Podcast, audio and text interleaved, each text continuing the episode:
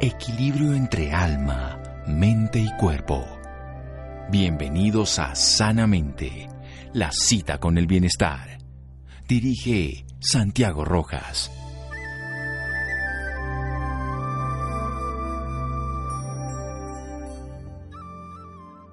Sirve, ama, da, purifícate, medita, realízate. Sivananda. Buenas noches, estamos en Sanamente de Caracol Radio. La meditación, ¿qué es? ¿Cómo se practica? ¿Qué sentido tiene? ¿Quién la puede hacer? ¿Trae beneficios? ¿Es fácil? ¿Es difícil? ¿Es un ratito? Bueno, aprendamos de alguien, una mujer, desde el corazón, desde el amor, con amplia formación en áreas de la medicina tradicional experta en técnicas de bioresonancia, terapeuta floral y maestra de meditación certificada por el Centro Chopra. Ya lleva 19 años trabajando con encuentros terapéuticos con diferentes tipos de pacientes. Su enfoque de vida es hoy trabajar sus dones para acompañar a liberar al ser humano del sufrimiento y guiarlos para una transformación liberadora. La liberación de nuestras propias cárceles. Quienes no meditan y han aprendido a estar solos, viven en prisión consigo mismos y tal vez también con otros, decía Sir Thomas Brown. Mariana Romero, buenas noches. Muchas gracias por acompañarnos. Gracias, Santiago. Buenas noches para todos. Gracias a usted por haber pensado en mí para invitarme a esta entrevista. Bueno, pensamos en los oyentes para que ellos escuchen algo que les pueda ser útil y creo que la meditación es una forma de vida muy completa que nos puede ayudar. ¿Qué es eso precisamente? ¿Cómo podríamos enfocarla dentro de simple y llanamente una definición? Bueno, definiciones hay tantas como escuelas, pero digamos que en el proceso en el cual yo he aprendido a meditar y sigo aprendiendo todos los días y puedo también a través de la experiencia de aprender, enseñar, eh, siento que la meditación es la capacidad o la posibilidad que tenemos de cerrar los ojos, entrar en silencio y observarnos de manera amorosa en lo que somos. Eso es simplemente meditar, observarnos al observarnos nos damos cuenta de quién somos y esa sería la gran tarea y digamos el gran regalo de la meditación, darnos cuenta, es decir, hacer conciencia de lo que cada uno de nosotros es. Darnos cuenta que esa sería la clave de cualquier ser humano, que es el título más honroso que podemos adquirir en este planeta, independientemente de que seamos médicos, fonodiólogos, terapeutas o lo que sea el desarrollo de nuestras virtudes. De eso vamos a hablar, de esa posibilidad silenciosa, desde los ojos cerrados pero con la visión interior, de conocerse a sí mismo, de observarse, de descubrirse, por supuesto desde una palabrita que lo integra todo, el amor. Seguimos aquí con Mariana Romero en un momento, después de un pequeño corte en Sanamente de Caracol Radio. Síganos escuchando por salud. Ya regresamos a Sanamente. Bienestar en Caracol Radio. Seguimos en Sanamente.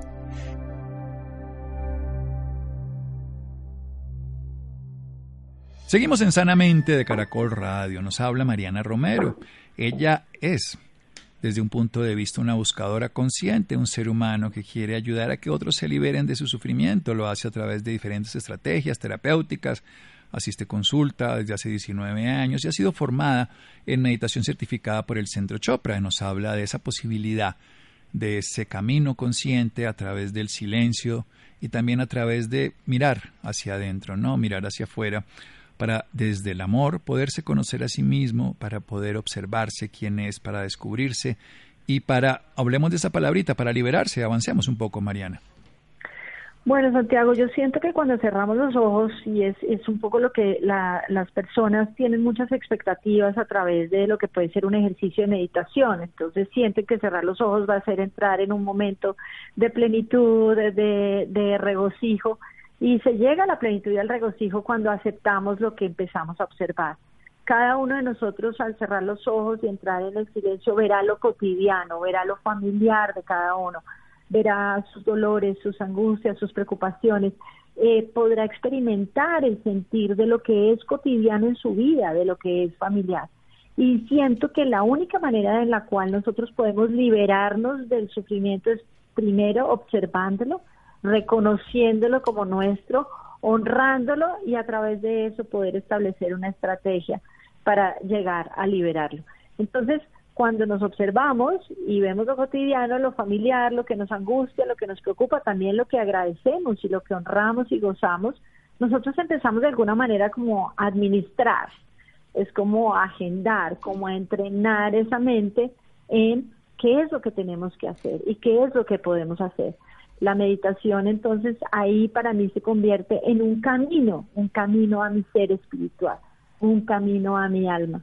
Y cuando llego a mi alma, es mi alma a través de su divino amor por mi existencia que me empieza a mostrar ya en lo cotidiano, ya en el despierto, ya en la vigilia, las tareitas que tenemos pendientes como seres humanos. Y ahí llegamos a esa liberación. ¿Cómo podríamos entender esa alma que es la que está ahí tomando esa posibilidad de seguir siendo amorosa incluso en momentos difíciles, caóticos, de crisis, de duelo?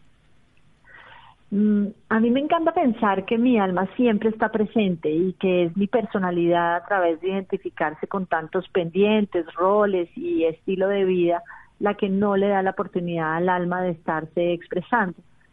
Eh, en la meditación, cuando yo pienso que es, cuando yo siento que es ese camino al alma y, y empezamos a escuchar al alma, empezamos a encontrar el sentido de lo que vivimos. Dejamos de juzgarlo como bueno o malo y empezamos a verlo como una posibilidad de la vida. Entonces es cuando nos damos cuenta, de pronto empezamos a meditar y nos damos cuenta de esos patrones de comportamiento condicionado que tenemos. Nos damos cuenta de una cantidad de información que tiene nuestro inconsciente, porque allá pienso yo que está la voz del alma en el inconsciente, Santiago, donde hay esa cantidad de creencias que hemos convertido en verdades, esa cantidad de formatos que vivimos.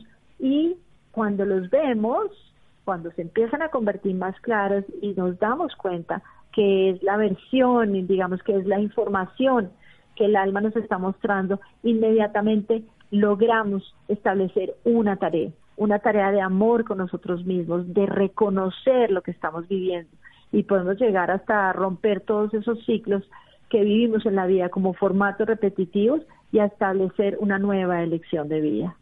Una nueva elección. ¿Cómo elegimos cuando estamos en un estado de confusión, de dificultad, de tensión, de fatiga incluso por perdurar un estado, en este caso de incertidumbre, por ejemplo, la condición específica que tenemos por la pandemia, pero también por una crisis matrimonial, por una condición de inestabilidad financiera.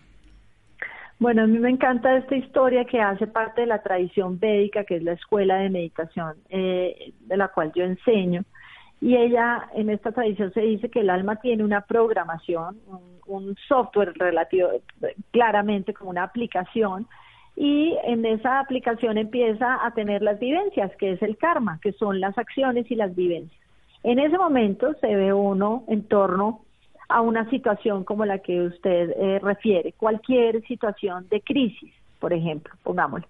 Y uno ahí va a tener la libertad, y para mí ahí está el libre albedrío la libertad de cómo vivir esa situación. O vivo esa situación desde un lugar de crisis, de, mm, de, dolor, de miedo, de angustia, lo que se reconoce y se sabe como la respuesta de lucha y huida, una respuesta de supervivencia, no lo voy a tolerar, no voy a poder salir adelante.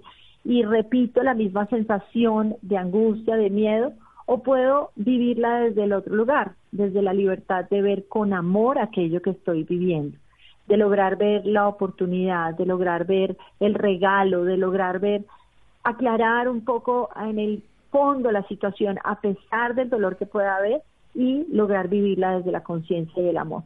Esas son las únicas dos opciones que tenemos y usted me ha enseñado que por donde corre el amor no corre el miedo en torno a nuestra energía. Entonces, escogemos vivirla desde, una, desde un lugar o del otro. El tema es que como seres humanos tenemos una aversión muy grande al dolor y no queremos observarlo. Y en el momento de no observarlo y pelear con él, lo que hacemos es resistir y persistir en el mismo dolor. Pero cuando nos entregamos y sentimos que por más dolorosa que sea la situación, la crisis, hay algo de luz, hay una oportunidad, ahí es cuando se empiezan a desprender toda suerte de oportunidades para poder transformar esa experiencia poder transformar esa experiencia. O sea, uno sí tiene un sentido y sí logra algo. ¿Qué puede pasar en una vida de una persona? No solo en una alguien como usted que se dedica a una meditadora, por decirlo de esa manera, sino alguien que quiere explorar para su vida en un momento de condición adversa, en un momento de enfermedad, incluso física? Pueden pasar dos cosas y a mí me gusta hablar de lo chévere y de lo menos chévere. Una de las cosas que ocurre, porque también cuando meditamos lo que estamos haciendo es quitar los obstáculos eh, para poder ver, ¿no? Para poder ver con claridad. Si nosotros no, no tenemos una práctica espiritual, es posible que nos vayamos por ese lugar que yo le digo que es la libertad de verlo como el caos y el drama. Pero cuando nosotros meditamos, eh, empezamos a observar el obstáculo que no nos permite poder eh, llegar a ver con amor y con sentido lo que vemos. Entonces pueden pasar dos cosas también. Yo fluyo en la energía, entiendo, muevo el obstáculo y me doy cuenta que puedo aquietar mi mente, que puedo encontrar sanación, balance, como le digo, sentido, aprende la gente a pedir ayuda, aprende una cantidad de, de cosas que le permiten trascender la situación y casi que estar listo para cualquier otra experiencia. Pero también puede pasar algo, cuando nosotros empezamos a mover los obstáculos a través de meditar y estamos iniciándonos como un meditador y estamos en una crisis, a veces la crisis se puede, entre comillas, agravar, puede, puede haber mayor tensión, puede haber mayor tensión física muchas veces o emocional y esto y mental. Y esto lo que quiere decir es que estamos liberando esa puerta, que podemos seguir un poco más allá hasta que todos los obstáculos se resuelvan y pensemos en un río, Santiago, si un río lo vamos tambrando durante la vida y los quitamos esos tambres y esas compuertas, pues vamos a tener una avalancha, pero llega un momento en que el río empieza de alguna manera a fluir. Hay otro ejemplo que me gusta mucho, no sé quién es el autor y dónde lo leí, pero es como cuando uno ve las películas de, de los astronautas que van a salir de la atmósfera, ¿no? Cuando se despega ese cohete, ellos están y se ve que tiemblan y que hay mucha, mucha tensión, pero llega un momento donde se libera y suena como y salimos, sale al infinito. Eso puede pasar cuando meditemos. Podemos entrar en momentos de tensión, observamos el dolor, nos encontrarnos con el dolor genera angustia, tensión, pero llega un momento donde esto se libera y entramos a un plano calmo, tranquilo, que nos muestra con claridad cuál es el paso a seguir. No para dónde vamos, sino dónde vamos a poner el pie en la siguiente acción. El pie en la siguiente acción, con la conciencia. Salimos de ese statu quo que aparentemente nos da bienestar, pero nos liberamos en el infinito. Seguimos aquí en Sanamente de Caracol Radio. Síganos escuchando por salud. Ya regresamos a Sanamente. Bienestar en Caracol Radio. Seguimos en Sanamente.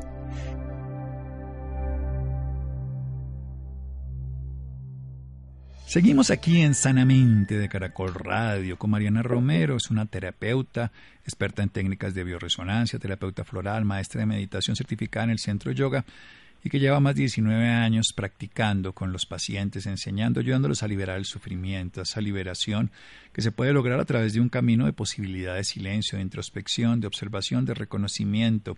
Es un camino que lleva a la calma, pero que obviamente llegar allí requiere un proceso. ¿Qué tan frecuente hay que hacer este proceso? Porque básicamente Farida al-Din Altar decía que la meditación es un espejo que te refleja tus virtudes y tus vicios. Entonces, claro, cuando uno se ve, se ve tal cual es. Y entonces a muchos no les parece como tan simpático ver el combo. Claro, no le gusta esta parte, pero ¿y la otra? ¿Cómo, se lleva a cabo esto? Bueno, ah, ¿qué tan frecuente la meditación? Debe ser un ejercicio diario, debe ser un regalo diario, llamémoslo así. Es una práctica. Yo siempre digo que la meditación tenemos que alejarla de la idea de que tengo que meditar, como si tuviéramos que emplear y invertir un gran espacio de nuestra voluntad que está tan invertido en todo lo que tenemos que hacer los seres humanos hoy, sino convertirse como en el regalo que uno se da cada día. El, símil de lavarse los dientes, uno no dice mañana me voy a lavar los dientes como un gran esfuerzo, sino lavarse los dientes es un placer, es un placer absoluto, pues meditar es igual. Entonces lo debemos hacer dos veces al día, todos los días, Santiago. No importa que sean tres minutos, no importa que sean cinco, genial que sean veinte, no, No hay mejor o, o, o, peores meditadores. Todos meditamos de acuerdo a cómo es nuestra vida y como la vida lo permite. Entonces, lograr entrar en un ejercicio que lleve esa lateralidad de mañana, mediodía o mediodía, tarde, mañana, tarde, mañana, noche, nos ayuda a generar. Eh, es como una cadencia, un ritmo, donde la meditación anterior le abre el espacio a la siguiente meditación. Hay que hacerlo dos veces, sin importar lo que esté ocurriendo en nuestra vida. Usted decía así, ver las cosas que no nos gustan, pues no es chévere. ¿A quién le gusta sacar la basura de la casa? A nadie. Siempre alguien levanta la mano y dice, no, no me toca a mí, no me toca todavía. Pero eso es, es la capacidad de que con nuestra meditación podemos ver nuestro mugre y lo aprendemos a recoger y lo aprendemos a trabajar. Por eso también me gusta mucho la, la, la definición un poco de que meditar es agendar, es entrenar, es administrar. Vamos a revisar qué es lo que se empieza a dilucidar en nuestra vida y vamos a empezar a poner herramientas que nos permitan trabajar. Herramientas, por supuesto, que tal vez es lo que la meditación nos permite. Vernos con claridad, una luz que ilumina y nos ve lo claro oscuro que somos, pero también nos permite resaltar lo que tiene sentido. Bien, usted decía algo simple, uno va a encontrar algo que le permite disfrutarla en el sentido de que se vuelve una motivación y no una obligación.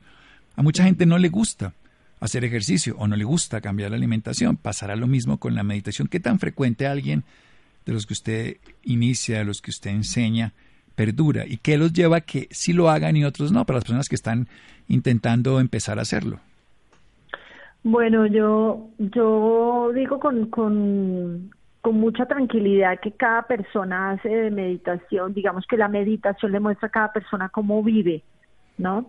Eh, la meditación que yo enseño es una meditación muy sencilla y la ilusión de que sea sencilla y el mismo taller de que renueve las, las todas las creencias alrededor de que la práctica es difícil, que es quieta, que es estricta. Yo he tratado de renovar eso para que la gente se ilusione más. Tengo digamos que puedo tener un 50-50. 50 el que perdura y encuentra un gran, gozo en su meditación y encuentro otras personas que se inician, arrancan muy juiciosos meditando y van dejando su práctica. Pero sabe que Santiago, todos los que se alejan vuelven. Se alejan y vuelven y lo vuelven a sentir como parte de su vida. Para mí ha sido muy gozoso ver que muchos pacientes que estaban en mi consulta cada mes, durante muchos años o cada dos meses, aprenden a meditar y dejan de ir a terapia un poco, porque empiezan a resolverse solos, ¿no? Entonces, a su pregunta, pues sí, muchos la dejan, muchos persisten y muchos de los que la dejan, muchos vuelven a ella, porque sienten, siempre sienten que es una compañía.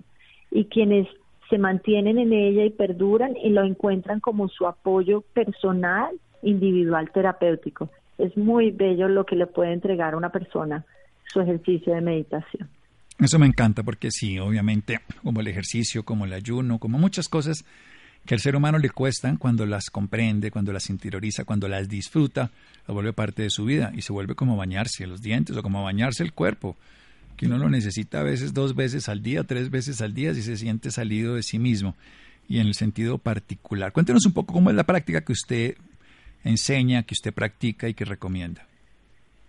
Bueno, yo enseño una práctica eh, de la tradición védica, es anterior a los libros Vedas de la India, tiene 26 mm, siglos. Es la técnica o la práctica de meditación de sonido primordial. Es una práctica muy sencilla de enseñar, muy gozosa de enseñar y también es muy fácil de aprender y no necesita ningún tipo de experiencia previa. Es una práctica en la cual al, estudiante se le enseña un mantra. Un mantra es una frase de poder y es una frase de poder donde se va a incluir un sonido. Es una práctica de, que se enseña con una tradición oral. Al, estudiante se le entrega oralmente un sonido. Y ese sonido es el sonido que el universo emite en el momento en que el estudiante nace el momento en que cada uno de nosotros nace es el momento donde el alma tenía claro qué era lo que venía a hacer esta encarnación. El alma era eh, la habitante plena de nuestra personalidad y de nuestra existencia. Entonces, lo bello de esta práctica es que si yo medito con mi sonido primordial en ese mantra, lo que voy a tener es la vibración de mi alma. Voy a tener una resonancia al repetirlo para lograr tener acceso al valor, al valor cósmico de mi vida, a mi realidad, a lo que yo realmente vine a hacer. Esta práctica mm, eh, se sugiere, como le decía yo, dos veces al día, sin importar en el momento del día, y lo que se busca es que el estudiante encuentre dentro de cómo es su vida, su existencia, tiene hijos, no tiene hijos, es madrugador, no es madrugador, y la incluya como parte de su vida diaria. Como parte de su vida diaria. Sea casado, soltero, el matrimonio tiene una posibilidad de ser parte, digámoslo, propicia para la meditación, porque las dificultades de la vida, la gracia, como usted lo dice, hay que volverlo tan divertido que se haga en cualquier condición. Y como hacer ejercicio, si uno no tiene un gimnasio, pues se baja 10 cuadras antes del sitio de trabajo, sube más escaleras, uno se tiene que acomodar y la meditación es una actividad. ¿Qué es esto de esas palabras de poder, de esos mantras? Cuéntenos un poquitico en qué significan, cuál es el sentido que uno repita sonidos, palabras o algún tipo de circunstancia similar. Bueno, esas, esas eh, frases de poder tienen eh, intenciones establecidas y al ser frases que repetimos en el interior, en nuestro silencio, son frases que nos llevan a unos lugares de conciencia diferentes. Yo ahí los dividiría en dos. Hay mantras que tienen una intención clara, donde se está repitiendo una palabra que se sabe que puede trabajar, o una frase, perdón, que se sabe que puede trabajar aspectos puntuales de la conciencia. Cuando yo lo hago en silencio, lo que yo estoy imprimiendo es una información en el inconsciente. Y al repetir una información en el inconsciente, que de alguna manera la puedo acompañar como un gozo, es como sembrar una semilla, Santiago. La estoy regando con mi meditación y la estoy abonando con mi meditación y un día va a dar ese fruto. Pero también hablaría de los mantras como el modelo que yo propongo, que es el de sonido primordial. Ese mantra no tiene significado. Ese mantra se utiliza en silencio y al no tener significado ni tener una asociación, la mente no trabaja. Entonces ahí lo que estoy buscando es tener acceso a la conciencia de mi alma. Y es una conciencia que yo no sé si fue ayer, mañana, pasado, cinco minutos, diez minutos, no. Es un lugar mucho más profundo donde voy a tener acceso a una mayor información que no se revela en el momento de la meditación, que se revela en la medida en que en mi vida cotidiana lo estoy integrando y lo estoy entendiendo. Entonces hay esas dos opciones. Lo estoy vibrando, ¿no? A veces uno, hay cosas como ocurre con el lenguaje animal que no tienen traducción, pero uno lo ve, lo recibe y lo entiende. Entiende al perro, al gato, a un animal que le habla en un idioma ininteligible, pues el mantra para algunas personas no tendrá sentido literal, mucho menos intelectual, pero sí vibracional. Hablemos un poco de la salud, en qué puede ayudar a una persona que se dedique a una práctica de meditación como la que usted nos está contando, qué beneficios tendría en su salud mental, emocional, relacional, en fin. Bueno, para, para mí es muy grato, bueno, yo he educado alrededor de 500 personas y ha sido eh, muy grato oír algunas de las experiencias que he tenido con los pacientes y pues no están, eh, digamos, registradas ni parte de estudios científicos, aunque existen muchos estudios científicos. Pero una de las cosas que, que más registran las, las personas es mucha calma, calma mental, calma mental. En ese sentido, si uno ve lo que produce la, la calma mental, pues se va a traducir en un balance, una sensación de vitalidad, una sensación de mayor claridad. Eh, había un paciente que me decía de una manera muy bella, es como ir con el motor menos revolucionado. Puedo ir a gran velocidad, pero no está tan revolucionado. Estos son algunos de los, de los testimonios que me parecen súper bellos. Balance, vitalidad, mucha calma mental.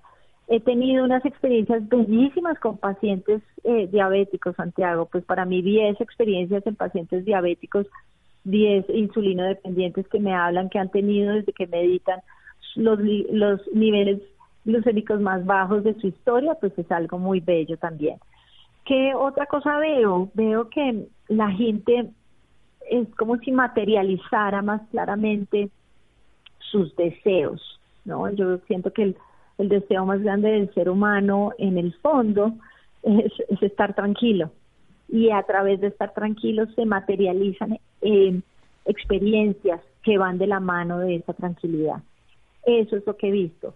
Eh, los patrones de sueño, también unos cambios increíbles en los patrones de sueño. La gente tiene sueños más reparadores, no duerme ni más largo ni más corto, pero son sueños más reparadores y sueños muy en calma.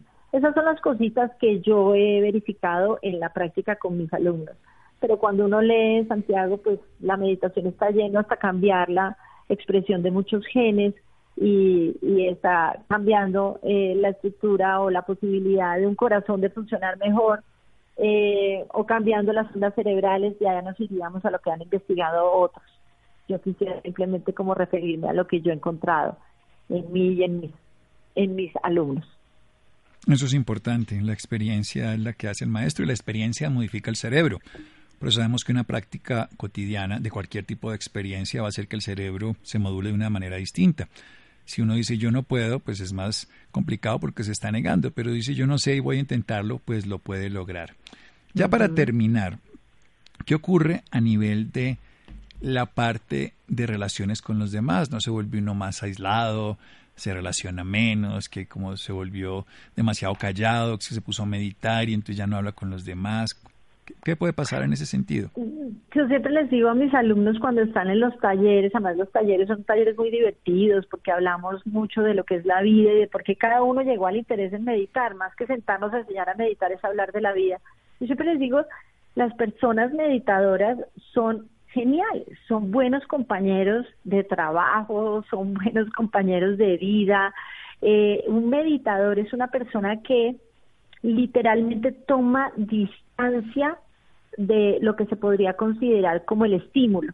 Entonces es una persona que tiene una pausa, pero es una persona alegre, simpática. Un meditador se, se reconoce en una familia, Santiago, un meditador se reconoce como jefe o se reconoce un meditador en un ambiente de trabajo. Las personas meditadoras son menos reactivas, toman una distancia entre el estímulo y la reacción, se dan cuenta de lo que está sucediendo, leen un poquito entre líneas y así se toman unas pausas y pueden ser eh, más compasivos, más tranquilos, más empáticos en lo que está sucediendo alrededor. Yo creo que el gran regalo en las relaciones es, yo siempre digo que es como tomar una hoja y no mirarla sobre la frente, sobre la cara, sino tomar distancia y lograr ver más en contexto la realidad de una relación, la realidad de una conversación, la realidad de lo que el otro simplemente le está contando.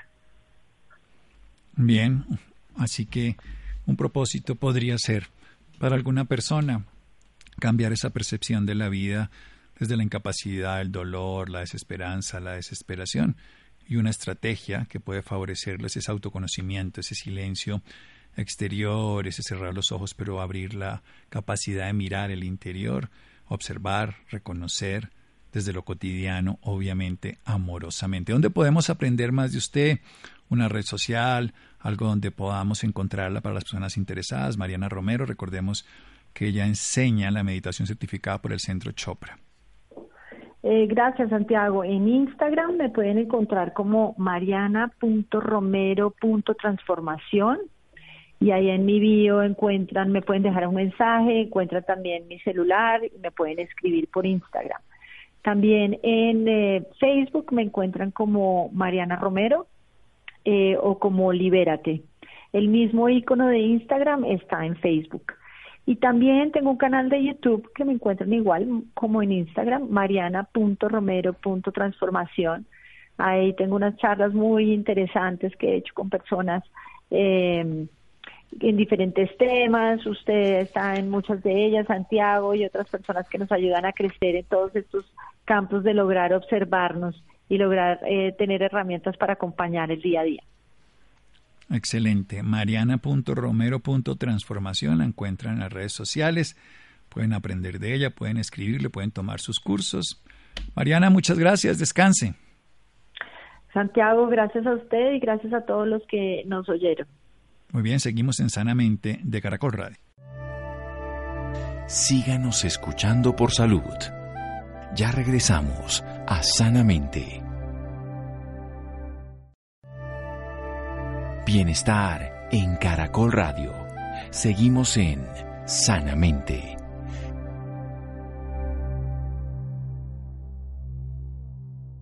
Seguimos en Sanamente de Caracol Radio. Recuerden mariana.romero.transformación en Instagram y en otras redes sociales. Pueden encontrar a nuestra invitada anterior que nos hablaba de la meditación basada en la técnica y en el trabajo del Centro Chopra. Bien, cambiamos de tema. La prevención del hipotiroidismo en recién nacidos. A nivel nacional se realiza el examen de tamizaje cuando nacen. Esto ya lo, están incluidos en todos los sistemas de salud, que es muy importante porque esta condición del hipotiroidismo diagnosticada y tratada en el recién nacido es totalmente manejable, pero si no, vamos a tener retardo psicomotor severo y se puede corregir, se puede tratar, se puede diagnosticar y el sistema de salud lo cubre. Laura, buenas noches. Santiago, muy buenas noches para usted y para todas las personas que nos sintonizan a esta hora. El hipotiroidismo en recién nacidos es un trastorno en el cual la glándula no produce la cantidad de hormonas que son importantes para el desarrollo. Para hablarnos un poco más sobre este tema, nos acompaña esta noche la doctora Liliana Mejía. Ella es endocrinóloga pediatra y miembro de la Asociación Colombiana de Endocrinología Pediátrica, ACEP. Doctora Liliana, muy buenas noches y bienvenida sanamente de Caracol Radio. Muy buenas noches, gracias por la invitación y cordial saludo a toda la audiencia. Gracias por la invitación para permitirnos este espacio para hablar sobre hipotiroidismo. Bueno, doctora, para empezar y contextualizar un poco más a nuestros oyentes, díganos de qué se trata esta patología.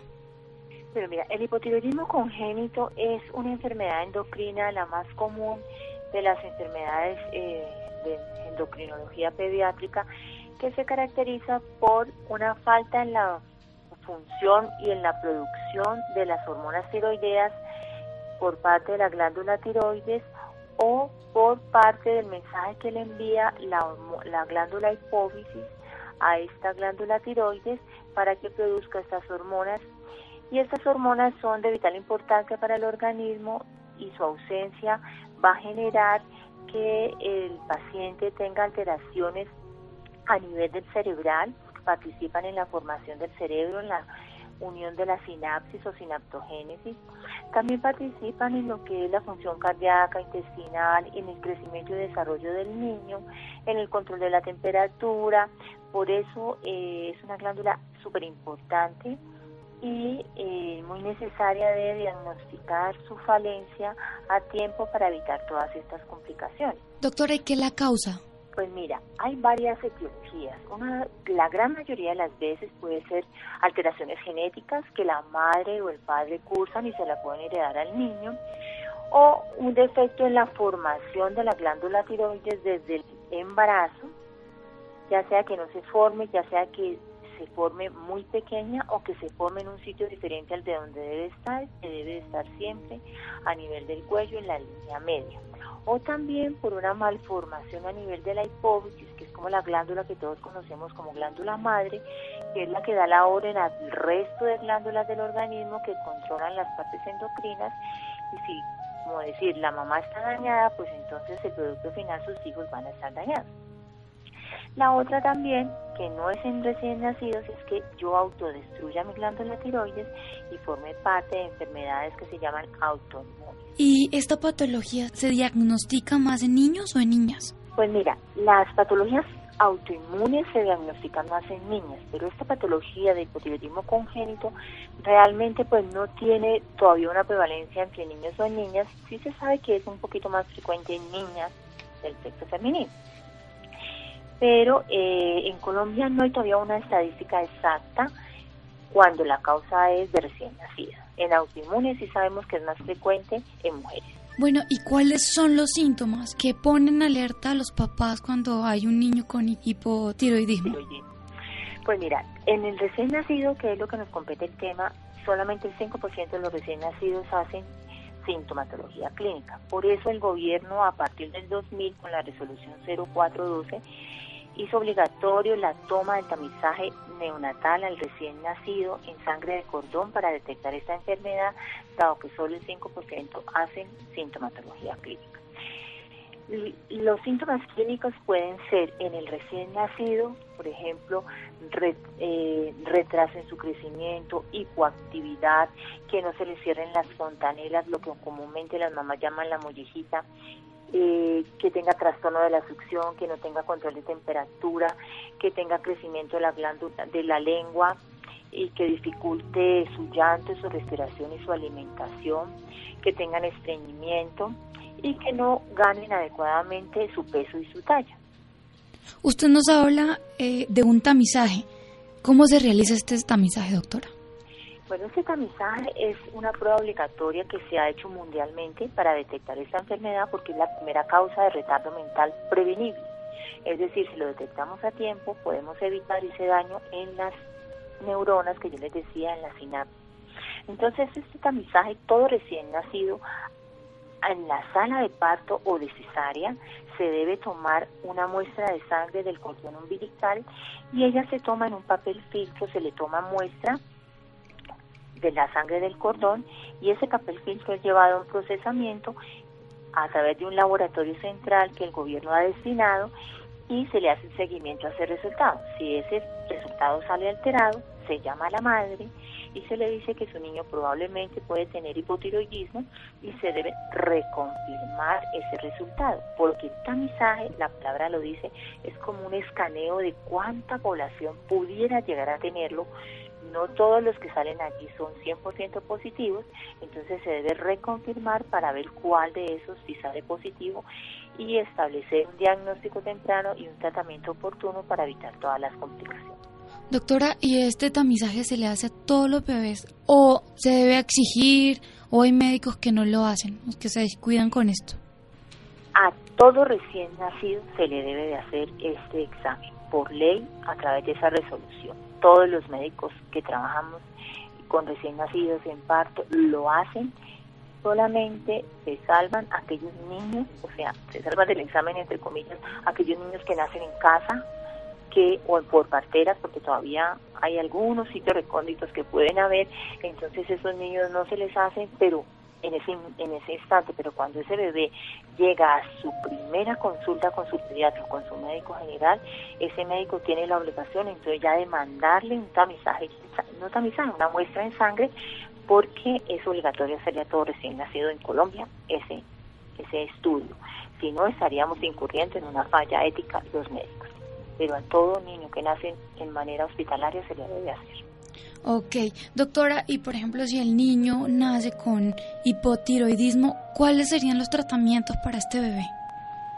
Bueno, es un tratamiento muy fácil. Si se confirma con una muestra de talón, luego se reconfirma con una muestra en sangre, se le debe iniciar un tratamiento que es con la hormona tiroidea eh, a una dosis calculada por kilo de peso. Y se deben hacer controles durante el primer año de vida, cada dos meses, con nuevamente examen de sangre que se llama hormona estimulante del tiroides y tiroxina libre, que son los controles que se le hacen cada dos meses para saber si tú estás dando la cantidad de hormona tiroidea, que sería la terapia de reemplazo, suficiente para mantener en sangre los niveles adecuados del niño y evitar que haga esas complicaciones. Es un tratamiento muy fácil, debe darse en ayunas, con agua, debe esperar media hora para poder dar su lactancia materna, para poder que éste se absorba y haga sus efectos de manera adecuada en todo el organismo. Bueno, doctor, y ya para finalizar, ¿qué consejo le puede dar a nuestros oyentes sobre este tema? Bueno, el primer consejo es que toda mujer en embarazo debe también tener un control de su función tiroidea, porque como es una patología muy frecuente ya en la mujer adulta, entonces si la mamá tiene un hipotiroidismo puede afectar el crecimiento de su bebé en, en el vientre. Entonces mamás en embarazo deben tener control por parte de ginecología de su función tiroidea. Y una vez nace su bebé, la mamá debe exigir a su médico que le haga su tamizaje neonatal y estar pendiente de su resultado que no debe tardar más de una semana y si la mamá se da cuenta que no le ha llegado ese resultado, debe estar muy al tanto de pedirle a su médico o a su hospital donde tuvo su bebé su resultado para que evitemos que se nos escapen niños con esta patología y no vayan a tener retardo mental sabiendo que es una causa muy prevenible a través de ese examen de tamizaje. Entonces, como mamás, debemos estar pendientes de ese resultado una vez salimos de nuestro parto o de nuestra cesárea para evitar que nuestro niño tenga esas complicaciones. Perfecto, doctora Liliana. Y bueno, y las personas que deseen más información, ¿dónde la pueden encontrar? Bueno, mira, yo trabajo en el Hospital Infantil Club Noel y en la Clínica Valle de Lili. Trabajamos con un grupo de endocrinólogos y eh, el manejo de este niño con hipotiroidismo congénito pues es un manejo multidisciplinario donde si tu niño tiene hipotiroidismo pues lo manejamos los endocrinos, crecimiento y desarrollo y también los genetistas para hacer eh, y también los de rehabilitación para evitar que estos niños tengan ese retardo mental y poder manejar a tiempo. O sea, debe ser un equipo multidisciplinario. Bueno, doctora Liliana, muchísimas gracias por esta valiosa información y por acompañarnos esta noche en Sanamente de Caracol Radio. Pero muchísimas gracias a ustedes y también pueden encontrar más información en la página eh, web de la Asociación Colombiana de Endocrinología Pediátrica, que siempre estamos haciendo campañas para prevención y manejo de las patologías endocrinas. Muchísimas gracias a ustedes por el espacio y que tengan buena noche. Muchas gracias. Llegamos al final de Sanamente. Muchas gracias, Santiago, Ricardo Bedoya y Esti Rodríguez. Quédense con la voz en el camino con Ley Martín. Caracol piensa en ti. Muy buenas noches.